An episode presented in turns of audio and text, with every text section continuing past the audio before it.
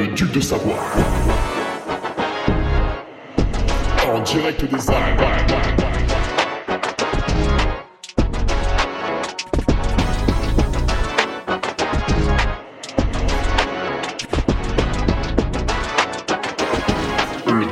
De Hugo Ferrari. Et bonjour à tous, on se retrouve pour le podcast numéro 257 et aujourd'hui j'ai choisi de, vous parler d'Istria, alors pas, pour vous raconter ma course en détail, euh, le détail de l'échec, euh, puisque je réserve ça à mon Patreon ce vendredi avec un descriptif euh, vraiment précis, qu'est-ce qui s'est passé, à quel moment, pourquoi. Euh, D'où c'est venu, hein, parce que j'ai eu le temps d'analyser un peu le, bordel. Alors, bah, malheureusement, hein, c'est pas trop comme un contrôle de maths. On peut pas dire euh, Ah bah il y a ça qui a pas été fait, ah bah du coup on a raté. Ah ouais, ah bah c'est ah, bah, pour ça. Ah bah c'est pour ça. Non, malheureusement, c'est un peu, un peu plus complexe. Et puis, euh, bah, faut aussi accepter que des fois, c'est pas le bon jour. Bref, ça ce sera pour vendredi sur le Patreon. Et aujourd'hui, vous l'avez entendu, euh, le jingle a changé. Forcément, on n'est plus dans le J-30.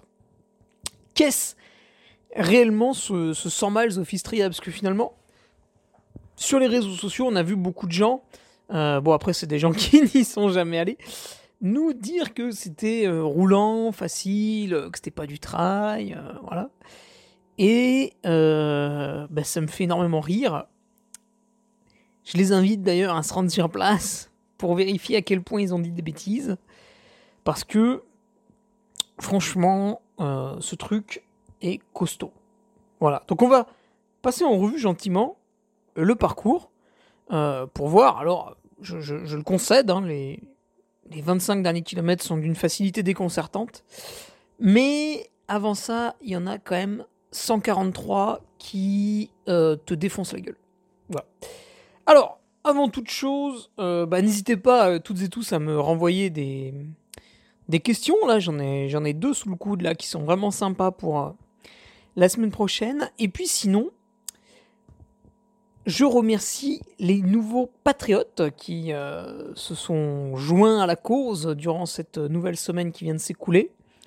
Avec Valentin Boischaud, Julien Dora, Toto Pipi, euh, j'imagine un, pseudo, Antoine Debeau, le retour, de Manu Counson, Gaëtan Gaston et le retour de Maxime Groman. Voilà. Pour euh, ces messieurs, bien écoutez euh, les gars, hein, sur le Patreon c'est facile. Vous pourrez écouter les 30 podcasts euh, journaliers avant Istria et vous vous rendrez compte que cet échec, malheureusement, je ne l'ai pas vu venir. Alors c'est amusant parce que, bon, je l'ai pas fait, mais maintenant que on a le résultat de la course, navrant donc avec un échec, on peut se réécouter les 30 jours de préparation et euh, on a beau dire, on a beau faire, à part deux ou trois points légers, mais vraiment il faut être il faut avoir le, nez creux pour s'en rendre compte. Il était difficile d'anticiper euh, cet abandon euh, qui, qui découle vraiment de, plusieurs, enfin de plus de 100 km à, souffrir. Voilà pour ces nouveaux patriotes, les gars, comme d'hab, pensez bien à vous rendre sur le, sur le forum, c'est c'est la plus-value hein, qui vous permet aussi de discuter entre vous. Pensez également au calendrier de course Trello pour pouvoir voir qui va où et pourquoi pas se rassembler. Je vois qu'il y a une compétition en juin où il y a quasiment une quarantaine de patriotes, c'est incroyable. Donc, euh, voilà, ça, permet toujours de, rencontrer gens, des gens qui pensent comme vous. C'est le principe d'une secte. C'est bien, comme ça, tout le monde est d'accord. Bref. Euh, point de vue speaker, bon bah ça y est, on y est, hein, au travail des Dalus, ah, des à c'est ce samedi. Euh, trail des Daus à samedi, qui va nous occuper jusqu'à dimanche après-midi, puisqu'on est sur un format euh, 24 heures. Donc là, je me, je me réjouis d'aller animer ça.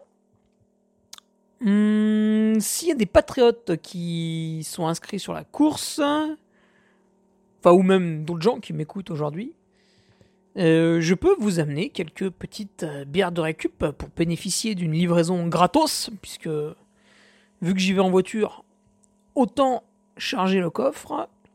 Et puis si vous voulez commander sur l'entre du Duc quelques t-shirts, quelques bonnets made in Europe avec Brobeck, les toutes dernières chaussettes avant de réapprovisionner avec euh, la chaussette de France ou d'autres trucs, eh bien n'hésitez pas à m'envoyer un petit message, je vous les amènerai avec plaisir.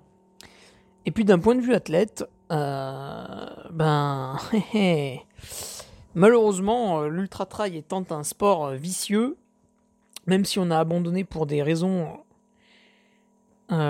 qui ne sont pas des raisons de, santé, enfin qui en sont devenues à force de tirer sur la corde pendant 100 bornes, on peut pas on peut pas dire bah il y a une autre course dimanche prochain, je cours dimanche prochain, bon ça marche pas comme ça, il va falloir le, digérer un peu, récupérer, relancer la machine. Et je pense qu'avant mi-mai euh, c'est impossible de réenvisager une performance.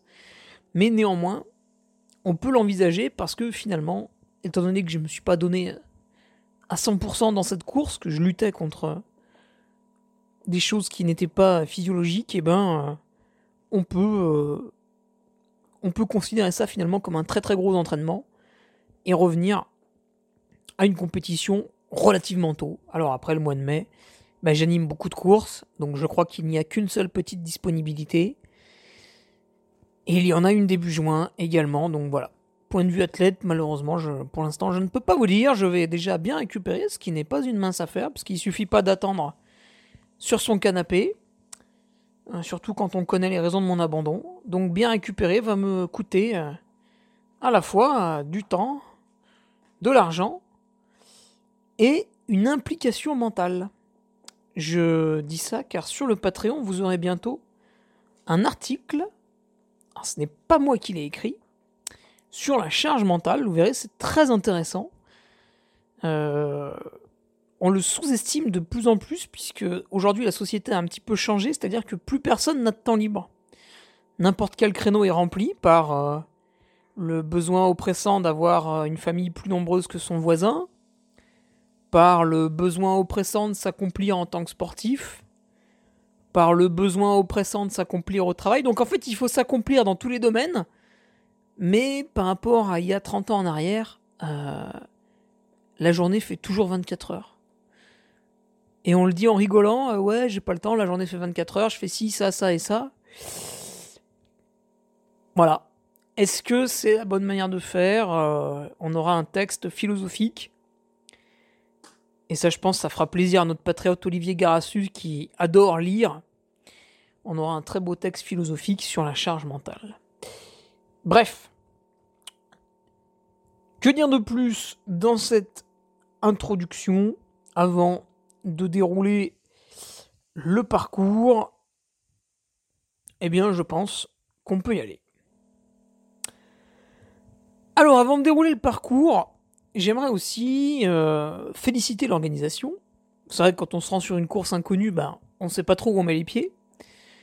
Donc Istria, ça a 10 années d'existence. Ça, en général, c'est plutôt bon signe. Quand une course euh, a une grande longévité derrière elle, c'est plutôt bon signe si elle perdure, c'est que chaque année, il y a suffisamment de coureurs qui s'inscrivent. Si chaque année, il y a suffisamment de coureurs qui s'inscrivent, c'est parce que ça leur plaît. Voilà. C'est un raisonnement assez simpliste, mais pas si idiot que ça. Du coup, qu'est-ce qu'on a, trouvé? On a trouvé bah, tout, ce que le trailer aime bien, en fait. Il n'y avait rien de superflu, mais il y avait tout ce qu'il fallait pour réussir une course. C'est-à-dire des ravitaillements euh, tip-top, rien à dire, vraiment. Euh, alors, après, bah, moi, c'est vrai que je passe toujours en premier, donc j'ai peut-être une vision biaisée du ravitaillement. Éventuellement, si quelqu'un m'écoute et qu'il est passé plutôt dans les dernières positions, qu'il n'hésite pas à me reprendre. Mais j'ai trouvé les, ravitaillements bien organisés. Il y avait euh, du salé, c'était intéressant. Il y avait deux types de chips, du fromage, un peu de lard et de jambon. Alors, peut-être le lard quand même, mais bon. Il y avait de quoi se refaire la cerise, et ça vous le verrez, j'y ai, touché un peu, donc sur mon retour Patreon j'explique pourquoi. Il y avait euh, les produits énergétiques, donc là le, partenaire des courses by UTMB, c'est NAC, donc c'était le partenaire également de cette compétition. Et donc c'est lui qu'on a vu au ravitaillement avec sa boisson, avec ses bars. Euh, moi, ça m'avait l'air d'être en quantité suffisante, avec plusieurs goûts proposés. Voilà, donc là, l'organisation a fait attention. Et tous les ravitaillements étaient composés de la même manière, ce qui est assez agréable parce qu'il y a deux ravitaillements qui sont vraiment dans la cambrousse. D'ailleurs, c'est déconseillé aux accompagnateurs d'aller en voiture à ces endroits-là. Et sur ces deux ravitaillements, eh bien, il y a tout de même euh, il y a tout de même euh, les mêmes choses qu'aux autres. Donc malgré que vous soyez un peu perdu au milieu de nulle part, vous avez toujours la même chose au ravitaillement. Ça, c'est important. Euh, l'état d'esprit des bénévoles aussi. C'est vrai que des fois, on arrive sur un territoire, on sait pas, tu vois, là, les Croates, est-ce qu'ils aiment la course à pied, est-ce qu'ils en ont rien à cirer, etc. Alors, il y a très peu de monde sur le parcours, parce que bah, moi, j'ai fait essentiellement la nuit. Et puis, il faut savoir que la Croatie, c'est quand même très, très campagnard, très agricole. Regardez tout simplement hein, sur euh, Wikipédia la, densité de population, je crois qu'on est à à 10 fois euh, celle de, de la France. Je vais vérifier en même temps que je vous parle.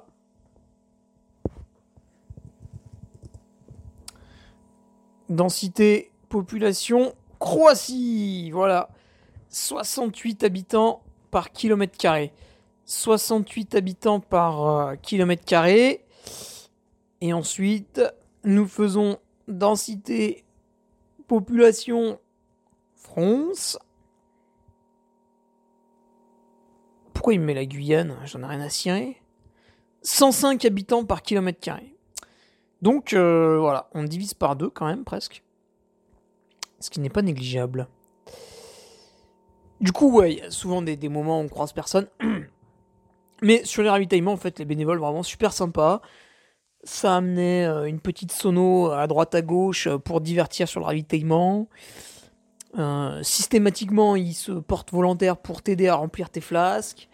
Ouais, non, tip top, vraiment tip top, rien à dire. Au niveau de l'arrivée, donc bah moi j'ai pas franchi la ligne d'arrivée, mais une fois que j'avais fait une petite sieste après mon abandon, je suis allé sur l'aire d'arrivée parce que euh, l'ami euh, Théo Le Boudec euh, était en train d'écraser la course, donc on allait bien entendu aller le féliciter. Sur le 110 km, le patriote Antoine Coste finissait son 100 miles, etc.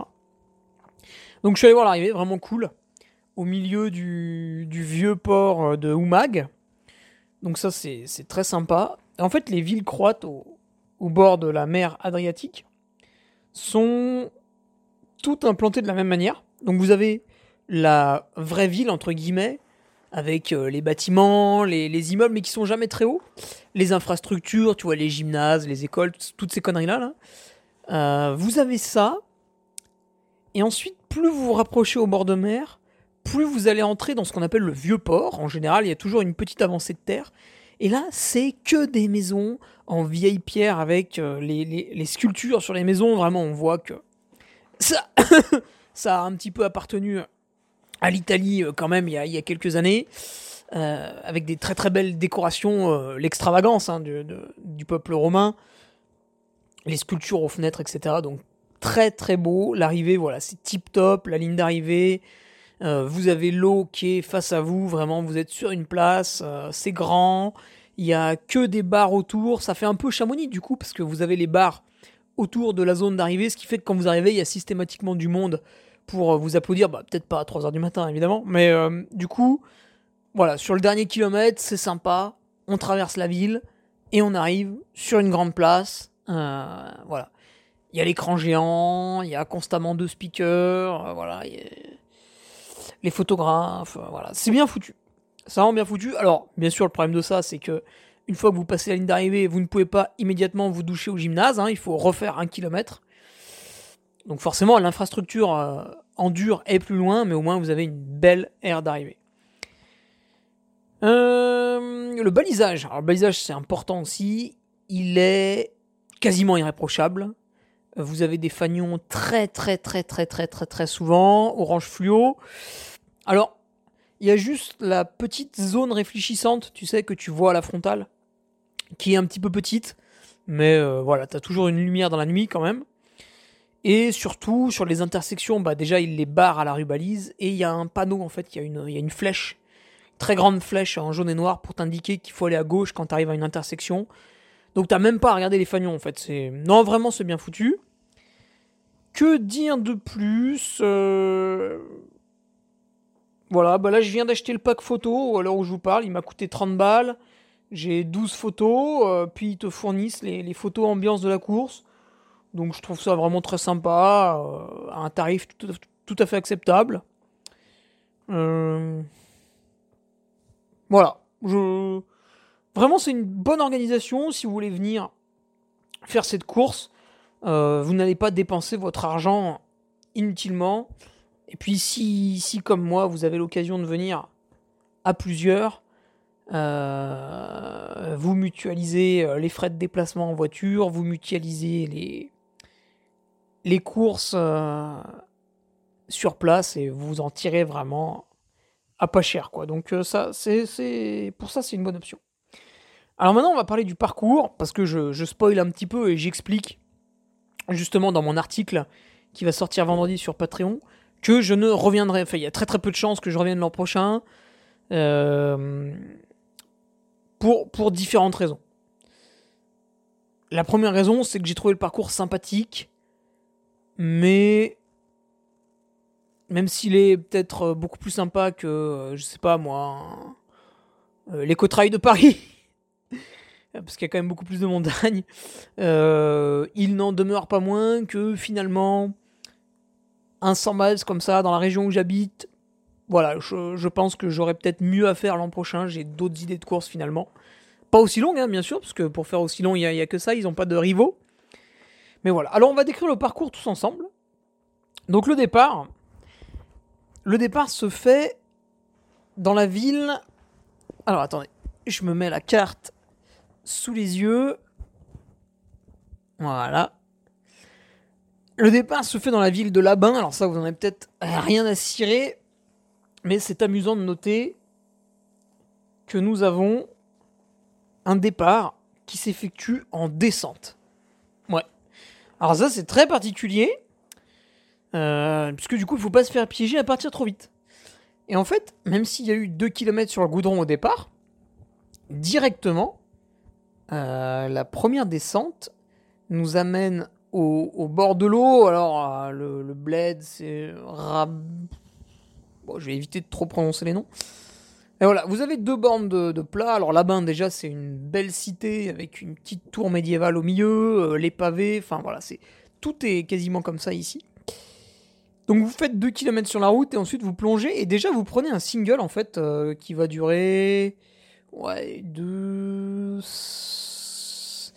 Vous allez avoir quasiment 3 km de single en descente avec pas mal de cailloux. Euh, qui zigzague dans les arbres. Donc, ouais, là, déjà, tu vois, j'ai été un peu, un peu surpris. Après, on a, on a un petit kilomètre de plat parce qu'on traverse un port avant de remonter. Euh, bon, là, c'est sympa, vous courez au bord de l'eau. Et ensuite, on se tape une remontée qui, quand même, va nous faire euh, bah, 450 mètres de dénivelé. Et ça, c'est une montée qui n'est pas très raide d'entrée de jeu, c'est agréable. Voilà, vous prenez ces 450 mètres de dénivelé sur euh, 5 km, un peu moins, 4,5. Donc euh, là, voilà, on commence à sortir les bâtons, on peut discuter, il fait encore jour, c'est sympa. Et ensuite, vous avez la descente sur Plomine. Alors, la montée, elle s'effectue euh, dans des petits sentiers sympas. La descente s'effectue uniquement sur piste forestière. Donc vous descendez sur Plomine par une piste forestière. Hum, moi, je m'attendais en fait à avoir que de la piste forestière, donc là, j'étais pas choqué. En fait, j'étais un petit peu plus choqué de la première descente et euh, de la première montée qui était euh, vraiment très belle. Voilà. Donc vous arrivez sur Plomine, euh, bien qu'il y ait un petit cours d'eau qui s'avance, enfin voilà, une avancée de la mer. Il y a aussi une très grosse usine de charbon, on passe pas se mentir. Et quand vous arrivez à Plomine, là vous avez le premier avito. Et ensuite vous montez, donc la, la première vraie grosse montée, C'est même d'ailleurs la, la deuxième montée la plus longue, puisque vous allez avoir euh, un peu plus de 700 mètres de dénivelé à parcourir. Cette montée s'effectue quasiment intégralement sur une piste forestière. Et quand vous arrivez au sommet, c'est là où j'ai été surpris en fait. Quand vous arrivez au sommet, déjà j'avais pas tilté, mais euh, au sommet, vous regardez sur votre droite, vous avez une très belle vue sur une île. Euh, bon, une île euh, relativement conséquente, mais une île quand même. Ouais, là je la regarde sur la carte. Il y a énormément d'îles en fait au bord de la côte de Croatie. Bref. Donc vous arrivez au sommet, vous voyez cette belle île sur votre droite. Donc pour moi, il y avait encore un peu de jour. C'était très joli. Et en fait, sur ce sommet, vous allez faire. Alors que je dise pas de bêtises. Donc vous arrivez au sommet après 20,5 km. Et vous allez faire. Vous allez faire 3 km. Non, moins que ça. Vous allez faire. Ah, il est là le point. Vous allez faire 2 km, pardon. Vous allez faire 2 km dans des cailloux. Donc là, j'étais un peu vexé parce que c'était plutôt plat. Et au lieu de dérouler une belle foulée sur une piste forestière à 14-15 km/h, on se faisait chier à 10 km/h à éviter les cailloux sur un single. Alors, bah oui, en fait, c'est ça le trail. Mais euh, voilà, comme quoi, on a, en fait, on avait une alternance entre des portions très faciles et des portions, voilà, on va pas dire que c'est très technique, mais de vrai trail. Alors après, par contre, on fait de la piste, on fait de la piste, on fait de la piste. Et finalement, on reprend un joli chemin pour les 4 km de descente qui vont nous amener au kilomètre 35, là on a le, le deuxième ravitaillement qui est le premier autorisé à l'assistance. Et là, sur cette descente, vous êtes uniquement dans un single. Alors nous, en plus, on, s'est pris la pluie, là, on s'est pris une averse à ce moment-là. Donc on est uniquement sur notre single. Euh, averse de pluie. Donc tous les cailloux étaient glissants. Il y en avait pas mal. Puisqu'en fait, on utilise des chemins de randonnée, mais si tu veux, le croate, c'est pas comme le français. Je pense qu'il a quand même moins de temps libre. Et du coup, faire de la randonnée, c'est c'est pas son souci premier, tu vois, le week-end. Donc les chemins de randonnée restent relativement sauvages. Donc là, on descend, beaucoup de marches. À un moment donné, on passe un petit bled. Est-ce que ça avait un nom d'ailleurs, ce bled?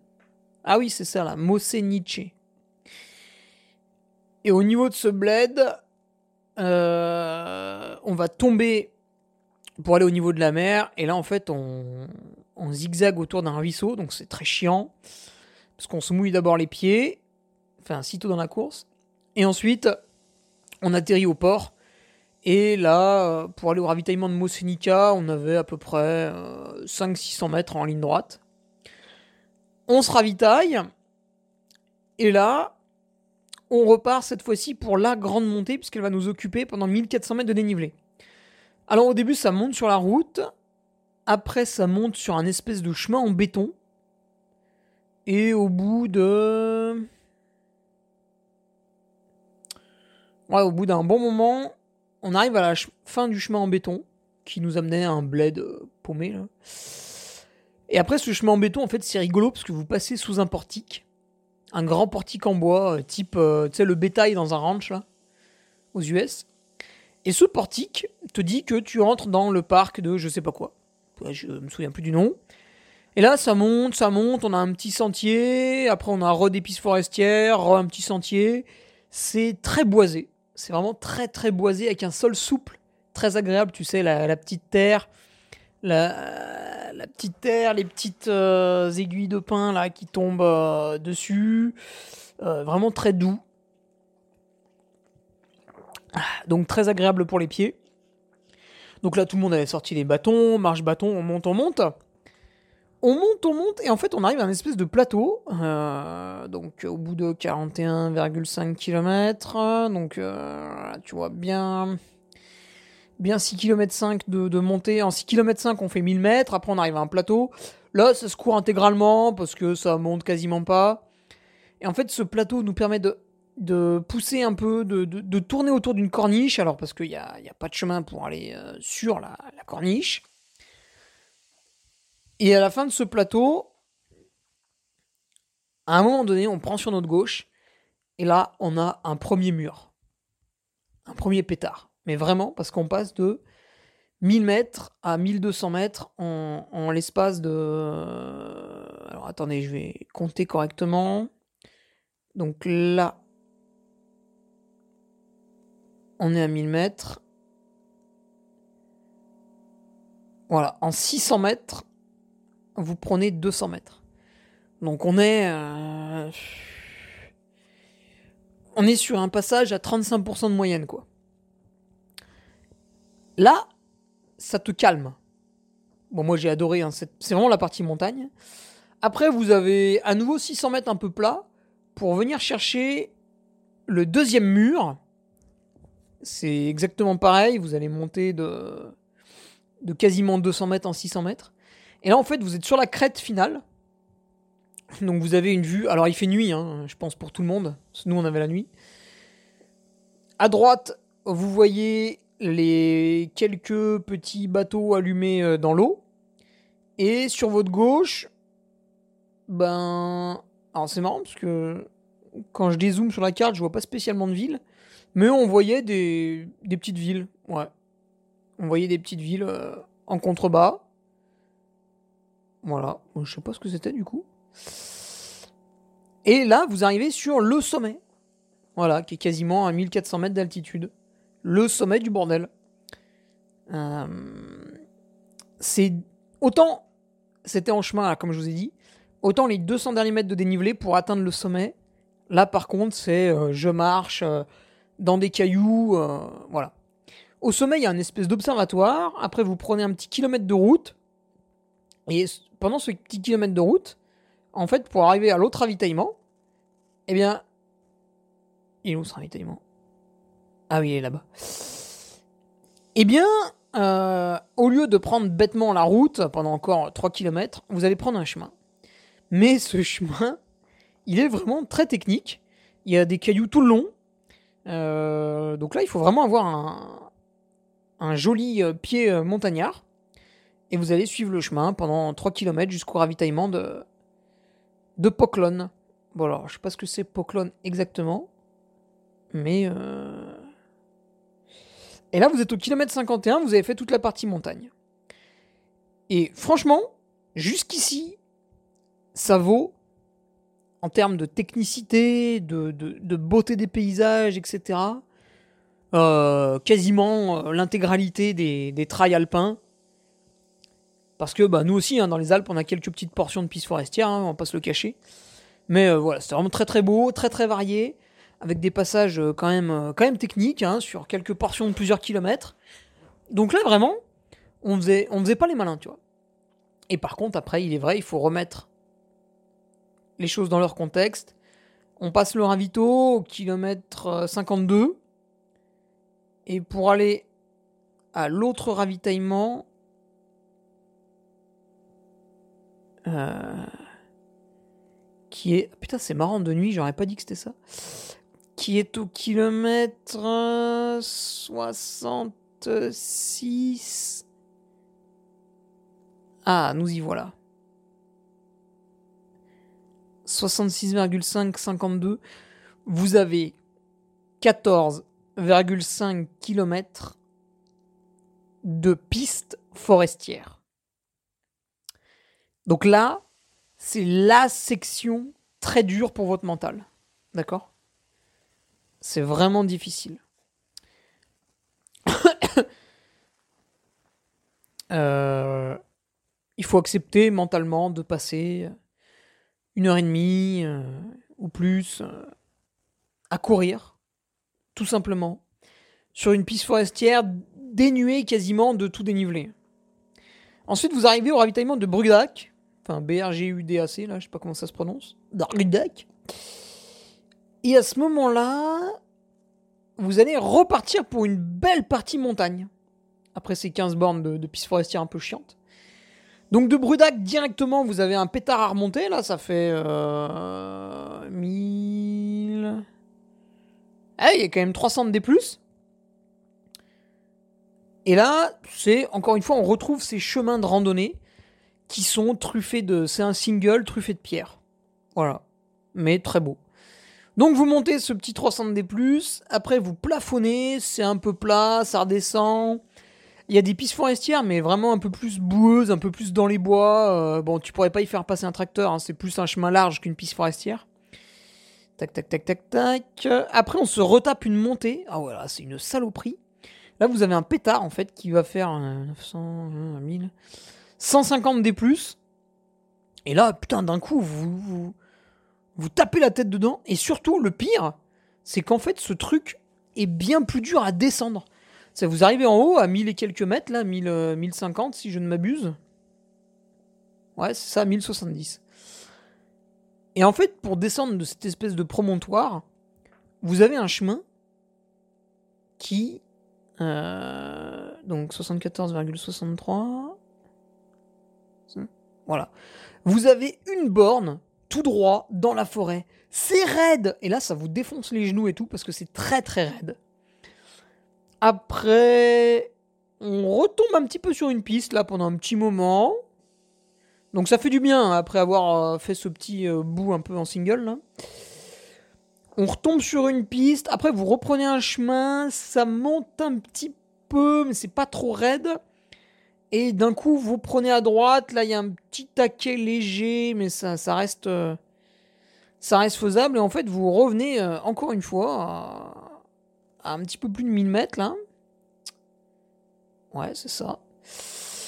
Euh, sur un deuxième euh, promontoire. Et là, on redescend. Alors, c'est un single, mais il est dénué de toute difficulté. Ah non, putain, je dis une connerie. Ah non, c'est horrible ici. Ah oui, je m'en souviens. Vous arrivez sur cette espèce de promontoire à 1000 mètres. Là, vous êtes en pleine nuit, euh, visibilité autour en néant, donc vous savez pas trop où vous êtes. Et ça descend. Mais c'est horrible. Là, par contre, il y a énormément de cailloux sur le chemin. C'est. Je marche, je trottine, je marche, je trottine.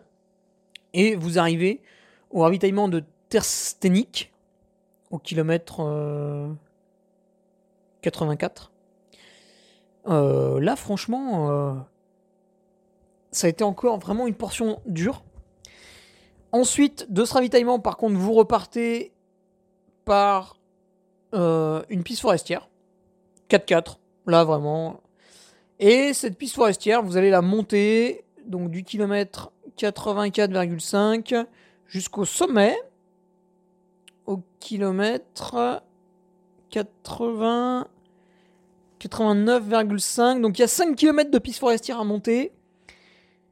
Là, voilà, j'aurais été dans une forme correcte, j'aurais pu tout faire en courant, mais bon. Et quand vous arrivez là-haut, euh, ben malheureusement, malheureusement la descente est très difficile. Donc euh, vous retrouvez à nouveau une descente dans les cailloux euh, sur un petit single. C'est vraiment dur jusqu'à arriver au village de Brest. Quand vous arrivez au village de Brest, là par contre vous avez 91,5 vous avez un petit plateau à traverser, vous avez 1,5 km à faire, c'est une piste forestière, on traverse un plateau. Après, vous replongez à nouveau sur le ah, village de Slum. Donc là, à nouveau, il y a un kilomètre de sentier un peu, difficile, mais il y a moins de cailloux. Là, ça y est, on a, on a dû passer euh, des falaises. Après le village de Slum, vous avez une piste forestière qui vous amène encore une fois, en fait, vous descendez par décrochement. Donc, premier décrochement, bon, celui-là, il est très dur avec plein de cailloux. Je tombe sur le village de Brest. Je traverse 1 km 5 le plateau. Deuxième décrochement, je tombe sur le village de Slum. Je traverse 2 km le plateau. Et deuxième décrochement, je tombe sur le village de. Qu'est-ce que c'est que ce truc-là? Ah, là, on commence à voir Buzet. Il y a des bleds. Posekai.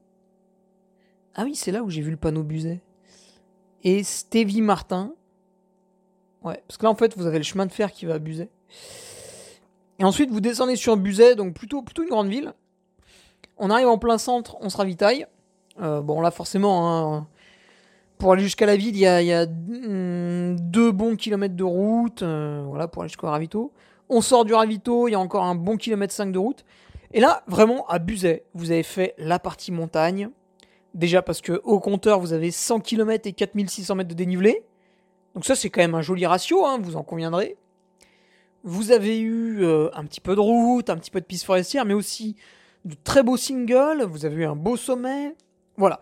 Vraiment, jusque-là, super parcours, génialissime. Si c'était à refaire, je le ferais. Voilà. Et là, on va arriver au moment où il y a les problèmes. Alors, le problème, c'est que pour moi, il y a une partie, mais je pense que les organisateurs ont, pas vraiment le choix. Hein. là, je suis en train de regarder sur la carte, qui est immonde. Voilà, là, il faut le dire, c'est immonde. Ça va durer 7-8 km de Buzet. Voilà, je sors de Buzet, je suis au kilomètre 101,2. Bon, j'ai fait un peu de route pour sortir de Buzet, mais ça, je veux dire, c'est pas grave. Et en fait, là, vous allez faire des montées sur des chemins un petit peu 4x4, un petit peu larges. Et c'est moche. Et il y a de la boue partout, parce que ça ruisselle dans tous les sens, il y a plein de ruisseaux. Et c'est une boue qui colle aux chaussures, donc c'est vraiment affreux, affreux, affreux. Donc 101,2, tac, tac, tac, tac. Donc toute la montée est affreuse.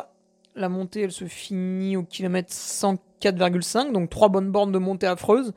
Et après, la descente est affreuse aussi. Parce qu'en fait, la descente, euh, vous ne faites que croiser un putain. Ah non, il est là. Voilà, vous ne faites que de croiser un putain de ruisseau. Et le ruisseau, euh, bah, parce que ça a peut-être beaucoup plu les derniers jours, il est énorme, il prend toute la place, et vous le croisez une, deux, trois, quatre, cinq, six, sept, huit, neuf fois. Neuf fois, vous devez vous arrêter, marcher, enjamber des cailloux, sauter par-dessus. Euh, bon. Et ensuite, ça remonte à un très beau village. Donc là, ça y est, vous avez fini la partie chiante. Je remonte à un très beau village. Comment il s'appelle d'ailleurs celui-là? D'accord. Il s'appelle VRH. Voilà. Mais là, vous basculez sur ce que je vais appeler la deuxième partie du parcours. Donc, première partie du parcours, trail montagneux, euh, voilà, etc. Euh, c'est rugueux, euh, à des moments on voit pas trop, on est en montagne un peu essolé, il y a quelques maisons à droite à gauche. Ensuite, il y a une espèce de partie infâme entre la transition de la montagne et cette partie 2. Partie 2, vous arrivez sur, je pense que ça va toucher beaucoup de gens quand je vais dire ça, Beaucoup ont déjà vu les petits villages corses, les petits villages du sud de la France, les petits villages euh, côté mer Méditerranée en Italie, les, les Cinque Terre, euh, tout ça là. Vous savez, ces villages, vous avez des collines de 300 mètres et au sommet vous avez un village avec euh, la belle église. bon voilà, je m'excuse pour nos amis musulmans, mais enfin bon, l'Europe avant était chrétienne, hein, donc voilà, c'est pas. Il y a une église, bon bah comme par hasard, il n'y a pas de mosquée à côté, hein, c'est bien que c'était uniquement chrétien. La belle église au sommet avec la, tour, avec la cloche, avec le cadran, la petite croix au-dessus, les ruelles avec euh, les pavés, les pierres euh, posées, hein, parce que c'est le, c'est le style gallo-romain, c'est, eux qui ont mis des pavés euh, les premiers, c'est, eux qui ont créé les premières routes, qui les ont inventées avec leurs pavés. Bon, évidemment, c'est impensable aujourd'hui pour nos belles Toyota Prius et autres, et autres Tesla. Mais à l'époque, le, char avec les chevaux passait sur ces putains de pavés. Et donc, vous avez ces villages médiévaux, bien sûr, puisque quasiment toutes les maisons sont en pierre apparente. En plus, je pense qu'ils ont rénové euh, et de manière très très cohérente. Je pense qu'ils sont très fiers d'habiter ici. Et donc, vous avez tous ces villages en haut des collines qui donnent euh, la vue sur d'autres collines avec d'autres villages. C'est très très beau. Euh, je pense au Ching, oh, non, la classique en Italie, comment c'est déjà? Les Strade Bianche. Vous avez au Strade Bianche ces grandes collines qui montent. En plus, il n'y a pas trop d'arbres, il n'y a pas trop de forêt. Un petit peu, mais pas trop. Et en haut de ces grandes collines, vous avez un petit village accroché. Bah là, c'est exactement ça avec VRH, le premier de tous. Alors lui, il est à quasiment 400 mètres d'altitude. Et là, à ce village, vous redescendez. Donc c'est sympa parce que là, c'est plus trop technique. C'est je prends une route, je prends un chemin, je prends une piste forestière, etc. etc. Euh, vous arrivez un peu en bas. Et en fait, là, pour pas te faire reprendre directement la route, il te faut remonter et redescendre. Et là, tu arrives au barrage de Butoniga. Voilà. Alors, je sais pas trop ce que ça veut dire. En tout cas, vous sortez de la commune de Buzet et vous allez sur la commune de Pazin. Voilà. Là, c'est joli parce qu'on traverse le barrage. Donc, vous avez euh, bah, la belle vue sur l'eau au petit matin. Et tout ce barrage, en fait, est entouré de, de petites collines. Donc, ça a l'air vraiment sympa. Après ce barrage, vous avez une toute petite partie chiante parce qu'il y a un kilomètre à faire au bord d'un canal. Donc là, bah, c'est long, hein, c'est tout droit, faut courir. Et ensuite, vous remontez. Là, c'est sympa parce que c'est un petit, sentier pour remonter. Euh, vous remontez, bah, encore une fois, vous allez remonter. Voilà, vous partez de 30 mètres d'altitude pour arriver à 400 mètres d'altitude. Donc là, il y a une bonne petite montée au village de. Mais là, il y a quatre maisons qui se courent après. Hein. PTI. Et là, bah, euh, la moitié, c'est un single. Il y a 500 mètres de route. Il y a 500 mètres de piste forestière. Et on finit par un single qui arrive dans les maisons. Donc, super sympa. La descente de ce village, c'est à moitié une piste forestière, à moitié un single. Et là, vous tombez dans une petite plaine. Alors, c'est un peu chiant parce qu'on la traverse en faisant des zigzags à cause des champs et vous voyez tout à fait où vous allez aller, c'est-à-dire en haut du village de Moto Motovun. Et là, donc on monte par une piste forestière. À la fin, on prend un petit single très raide pour arriver à ce village. Et là, lui, il est vraiment très très beau. Vraiment, tout est pavé. Euh, il y a des et en fait, il est vraiment en haut d'une colline très raide. Et du coup, il y a que ce village en fait. Il y a que ce village. Donc il y a euh, le resto avec la terrasse au, bord de la route avec la belle vue sur euh, la grande plaine, sur la colline en face. Voilà, c'est vraiment très joli. Et on a envie de s'arrêter au resto. Euh, voilà, très très beau. Après, vous descendez. bon, là, c'est pas terrible. Ça plonge un peu dans les marécages. Vous traversez une route nationale. Alors là, c'est rigolo. Il n'y a pas de bénévoles. Vous vous démerdez. Vous faites une ligne droite sur la route. Bon, là, c'est un peu chiant pour arriver au ravitaillement de Livad. Et bon, là, c'est où j'ai arrêté. Donc, je peux pas vous dire comment est la montée. Mais derrière Livad, vous allez vous taper une montée qui vous fait passer de 15 mètres d'altitude à 350.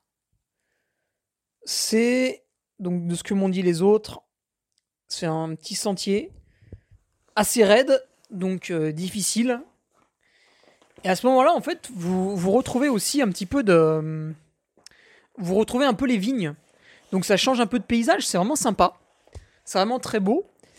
Après ça, donc vous faites, euh, mais là je suis pas allé donc je peux pas vous dire, vous descendez un peu, vous remontez et vous allez passer un village. Alors là par contre je suis allé le voir euh, pas plus tard qu'hier, le village de Groznian, qui euh, est encore une fois magnifique parce qu'en fait vous avez une avancée là sur la colline et le village est vraiment mis au, au bout, euh, au bout de la colline, au bout de cette avancée. Donc on a vraiment l'impression qu'il est, euh, qu'il est sur, euh, sur un promontoire, sur voilà. C'est vraiment idéal hein, si, si quelqu'un m'écoute. voilà, ça, ça vaut le coup d'aller manger au resto le midi ou le soir à Groznian. Alors il y en a pas beaucoup, il y en a deux mais euh, toutes les ruelles sont absolument magnifiques. Et vous avez des belles vues. D'ailleurs, à ce moment-là, vous avez des vues sur les collines alentours et la mer, ce qui est vraiment euh, tout à fait remarquable. Après le village de Groznian, donc je vais pas trop commenter parce que j'y suis pas allé. Euh, vous allez passer le village de Buge, voilà, qui est un tout petit peu moins sympathique que Groznian. Moi, je dirais que Groznian c'était le plus beau village. En deuxième, Motovun. Et voilà, peut-être après, euh, Buge. Voilà, parce que Buzet faisait vraiment grosse ville. Euh. Puis avant, on était vraiment perdu dans la montagne. Et Buge, Alors là, je vous cache pas que vous allez rentrer à la maison par des plutôt des pistes forestières ou des chemins à bord de champ. Et là, c'est long. Voilà, là, vous avez le droit de le dire. Euh, c'est long. Parce que de bûche, il y a plus de dénivelé. Voilà, en gros, vous avez 12 bornes à courir. Et puis démerde-toi, quoi. Donc là, c'est un peu long. Hein. Les 15 derniers kilomètres, on va dire, voilà, c'est pas très sexy. Mais regardez, ça représente une infime partie euh, du parcours. Et encore une fois, c'est pas si vilain que ça, parce que vous êtes dans un chemin ou dans une piste forestière qui est en forêt. Donc, euh, ben voilà, c'est long et répétitif, mais vous n'êtes pas au milieu d'une partie urbaine, etc. Par exemple, les, Canaries, la Transgrande Canaria, les 15 premiers kilomètres, vous faites de la piste forestière au milieu de bidonvilles. Donc c'est un peu long et pénible, vous voyez. Tandis que là, ce n'est jamais le cas. Et après, vous arrivez à Umag, vous êtes euh, dans le vieux port, au, bord de la mer euh, Adriatique, euh, et c'est très sympa. Voilà. Que dire de plus là-dessus ben, Je pense que c'est tout, on est arrivé au bout du parcours. Voilà, voilà. Donc pour celles et ceux qui voudront... Ouais, c'est le golf de Venise. Pour celles et ceux qui voudront revenir ou venir sur la course l'an prochain, ben, n'hésitez pas à me demander des petits conseils parce que de toutes les réactions que j'ai pu voir en amont et après la course, tous les gens qui ne sont pas venus là sont vraiment dans l'erreur sur leur jugement sur la course. Et elle est euh, beaucoup plus dure que ce qu'il n'y paraît. Moi, en ayant bouclé le parcours, là, j'ai un peu l'impression de revivre ce que j'avais vécu à Captone c'est-à-dire que je m'attendais à un certain type de course, avec des a priori, en regardant le profil, des ondits. Et finalement, j'ai été très surpris parce que oui, il y a des parties roulantes, c'est vrai. Mais euh, il y a aussi beaucoup de parties qui ne le sont pas du tout. Donc ça, c'est... C'est vraiment à prendre en compte parce qu'après, vous êtes face à la surprise. Vous voyez par exemple la, descente de Buzet, sur Buzet, là, qui est très technique. J'étais face à la surprise et donc agacé de ne pas pouvoir dérouler dans cette descente. Euh. Voilà. Après, on s'énerve contre soi-même parce qu'on a mal anticipé en fait. On a anticipé les choses d'une certaine manière. Ça ne se passe pas de la manière qu'on veut. Ça va dans un sens qui est négatif. Donc c'est une mauvaise surprise. Et à ce moment-là, on rentre dans un schéma négatif mental euh, dont il est difficile de, de se sortir. Et c'est pas en disant oh ouais ouais mais eh, eh, si tu fais de la prep mentale euh, ça va marcher. Tu vas y arriver hein? Oui oui bien sûr. On y arrive toujours mais euh, voilà le, problème cognitif existe. Donc évidemment c'est sûr qu'on peut apprendre à, à se déjouer d'un d'une mauvaise surprise comme ça. Mais c'est pas parce qu'on apprend à s'en déjouer que en tout cas il est toujours préférable de savoir où on met les pieds. Et effectivement, je pense que beaucoup de monde sous-estime ce truc. Il est vraiment beaucoup plus difficile que, ce qu'il n'y paraît. Et d'ailleurs, quand mon ami Casquette Verte euh, m'en avait fait la présentation sur, Patreon, je crois en janvier, euh, alors à mon avis, euh, il se souvient très très mal de la course. Je pense qu'il se souvient uniquement des 40 derniers kilomètres et il a oublié bon nombre de parties sur la première partie de la course. C'est quand même loin d'être facile. Voilà, parce que, bon, encore une fois, il y a beaucoup de trails qui sont beaucoup plus difficiles ou beaucoup plus techniques euh, chez nous. Mais quand t'écoutes parler les gens, t'as as, l'impression qu'au final, on va faire un 100 miles sur route. C'est quand même pas du tout le cas. Voilà. Je vous laisse là-dessus. On se retrouve euh, euh, mercredi prochain pour reprendre le fil des questions sur ce podcast. Et passez donc une bonne semaine à vendredi pour les Patriotes avec le retour en détail. Je crois que j'en suis à 25 pages là de rédaction. Il faudra que je fasse l'audio aussi sur euh, bah, ce parcours. Hein. là, vous en avez vu la présentation. Euh, comment moi je l'ai vécu Parce qu'à des moments ça allait bien, à des moments ça allait pas. Et puis à un moment donné j'ai arrêté, ce qui est quand même très très rare chez moi. Donc euh, voilà. Retour ce vendredi là-dessus. Allez, salut